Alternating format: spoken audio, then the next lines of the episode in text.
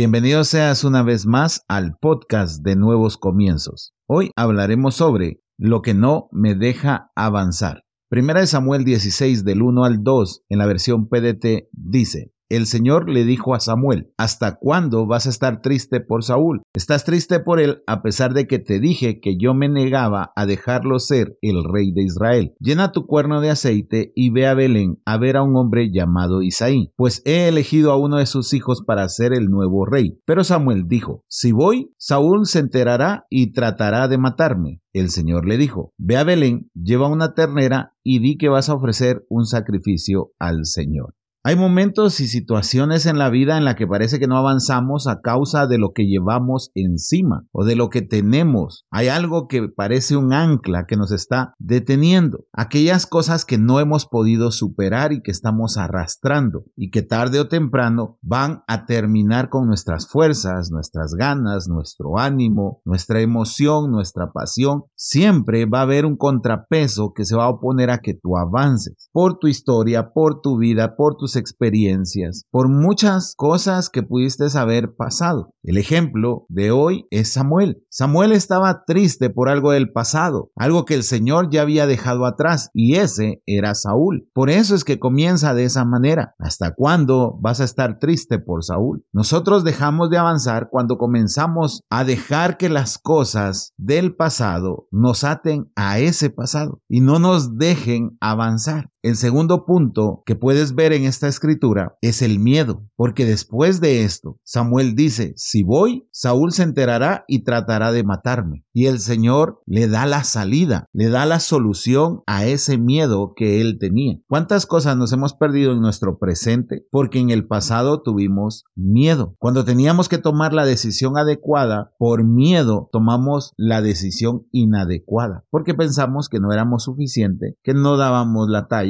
que había alguien mejor, porque teníamos incertidumbre, porque nos faltó fe, cuando tenemos miedo, el miedo nos paraliza y por lo tanto ese miedo se vuelve un ancla, esa ancla que no nos deja avanzar. Si no lo hablamos, si no lo decimos tan claro, siempre nos va a atacar eso y siempre vamos a tener que lidiar con esas cosas que no nos dejan avanzar. En esta primera escritura vemos el vivir del pasado y lo segundo es el miedo. Pero mira esto, Filipenses 3 del 13 al 14, siempre en la versión PDT, dice, Hermanos, no considero haber llegado ya a la meta, pero esto sí es lo que hago. Me olvido del pasado y me esfuerzo por alcanzar lo que está delante. Sigo hacia la meta para ganar el premio que Dios me ofreció cuando me llamó por medio de Jesucristo. Si te das cuenta, aquí el que está hablando es Pablo. Y Pablo dice, considero que todavía no he llegado. Eso significa que él tenía un golpe de realidad. Una de las cosas que no nos deja avanzar es no ser realista, es siempre estar en planes, nunca estar en la realidad. Cuando uno es realista, uno comienza a sentir la incomodidad que genera el confort. Cuando uno es soñador, el confort es nuestra base y allí no va a suceder absolutamente nada. Pablo era realista y decía, yo no he llegado a la meta. Por eso también habla del pasado diciendo, me olvido del pasado. ¿Te das cuenta? Es una situación completamente distinta a la que está pasando Samuel. Samuel estaba anclado con Saúl. Pablo dice, yo me olvido del pasado y agrega algo más y me esfuerzo para alcanzar lo que está delante. Lo otro que no nos deja avanzar es la mediocridad. Vivimos en un mundo que aplaude la mediocridad. Hoy ves cantantes, influencers, youtubers que no hacen absolutamente nada más que tonterías, que no tienen nada que aportar de conocimiento a la humanidad, pero eso es lo que hoy aplaudimos en una sociedad que se ha vuelto tan mediocre. Y nosotros como cristianos estamos tomando ese manto y queremos trasladar la mediocridad a nuestra vida espiritual. ¿Sabes quién no es mediocre? ¿Sabes quién siempre busca lo mejor? ¿Sabes quién siempre espera la excelencia de nosotros? Ese es Dios. Y para tener excelencia debes de esforzarte constantemente a hacer las cosas lo mejor posible, que te cuesten, que te cuesten tiempo, esfuerzo, dedicación, conocimiento, preparación. Si tú te estás esforzando todos los días, por supuesto que a pesar de que vayas paso a paso, estás avanzando y estás dejando de lado todo lo que te mantenía anclado, todo lo que no te dejaba avanzar. Isaías 54, 2, 3 dice, Amplía el espacio de tu carpa y extiende las cortinas, no te detengas, alarga las cuerdas de tu carpa y asegura bien tus estacas, porque te expandirás a la derecha e izquierda, y tus descendientes poseerán naciones y poblarán ciudades abandonadas. Esta es una promesa de parte de Dios, pero hay algo que nos olvidamos y dice, no te detengas. La mejora constante es otra cosa que nos va a permitir avanzar, pero el no mejorar constantemente es lo que nos tiene detenido. Cuando tú reconoces que hay cargas en tu vida, comienzas a tratar de dejarlas, comienzas a tratar de ser mejor, a no detenerte. Cuando sientes que el peso es demasiado, tú como cristiano te abocas al Señor. Por eso Él lo dejó escrito. Pongan sus cargas sobre mí. El no avanzar es reconocer que la carga es más fuerte que uno y más fuerte que Dios. Cuando tú reconoces que puedes poner las cargas sobre Él, tú comienzas a avanzar. Renuncia a todo eso que hoy te está estancando, que hoy no te permite avanzar, a estar anclado al pasado, al miedo, a la mediocridad, al confort y al cero esfuerzo. Renuncia a esas cosas que no te están dejando avanzar y cámbialas por valentía, por el futuro, por la excelencia, por la constante mejora y por la confianza en Dios. Y te aseguro que vas a dejar todo lo que hoy te está impidiendo o te está deteniendo, lo vas a alejar de ti y vas a lograr conseguir la meta que tiene Dios para ti. Así que hoy yo te invito a que reflexionemos. Padre, en el nombre de Jesús te damos gracias porque nos haces ver aquellas cosas que no nos dejan avanzar, aquellas decisiones que no tomamos por miedo, aquellas